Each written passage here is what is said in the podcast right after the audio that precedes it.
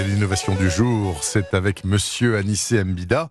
Bonjour Anissé. Bonjour Bernard. Anissé, on s'inquiète régulièrement, et notamment notre ami Laurent Cabrol, qui le disait il y a peu sur cette antenne, on s'inquiète donc de la disparition des abeilles pollinisatrices. Eh bien, on a peut-être trouvé une solution, les remplacer par des drones pollinisateurs. Expliquez-nous. Oui, alors il faut s'imaginer un minuscule quadricoptère avec des tout petits poils sur le dos qui vont attraper les grains de pollen sur la fleur pour aller ensuite en inséminer une autre, exactement comme le font les abeilles, les papillons et les bourdons.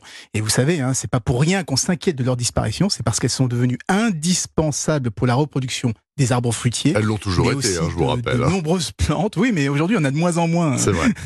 Et aujourd'hui, 80% des fleurs que l'on achète n'existeraient pas s'il n'y avait pas ces abeilles. Donc on est bien content de fabriquer ces petits drones pollinisateurs parce qu'ils pourraient prendre le relais dès qu'il n'y aura plus assez d'abeilles. Et qui est derrière cette opération drone pollinisateur J'espère que ce ne sont pas les méga compagnies chimiques qui par ailleurs empoisonnent les abeilles avec les pesticides. Non, quand même pas. Hein. C'est une équipe de chercheurs japonais.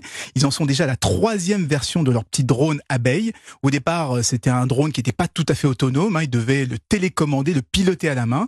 Mais la nouvelle version, elle dispose d'un mini GPS, une petite caméra. Elle reconnaît quelques fleurs. Elle est capable de déterminer toute seule où se trouve le pistil pour pouvoir aller justement récolter le pollen au bon endroit. Et donc, on va l'envoyer comme ça, de façon complètement autonome, butiner seul dans les champs. Alors, il reste quand même un petit problème, c'est que il faut la miniaturiser davantage, hein, parce qu'aujourd'hui, il a plutôt la taille d'un petit passereau euh, plutôt que d'une toute minuscule abeille. D'accord. Et comment font les agriculteurs aujourd'hui quand il n'y a pas d'abeilles Comment est-ce qu'ils compensent? Eh bien, bien souvent, ils pollinisent à la main, de plante en plante, et ça prend parfois des semaines et des semaines.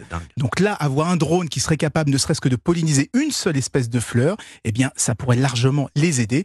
Mais évidemment, hein, le mieux, bah, ça serait quand même de préserver les abeilles et de laisser Mère Nature faire son travail. C'est toujours une bonne conclusion dans ce domaine. Merci beaucoup, Anissé Mbida. Je vous souhaite un très bon week-end.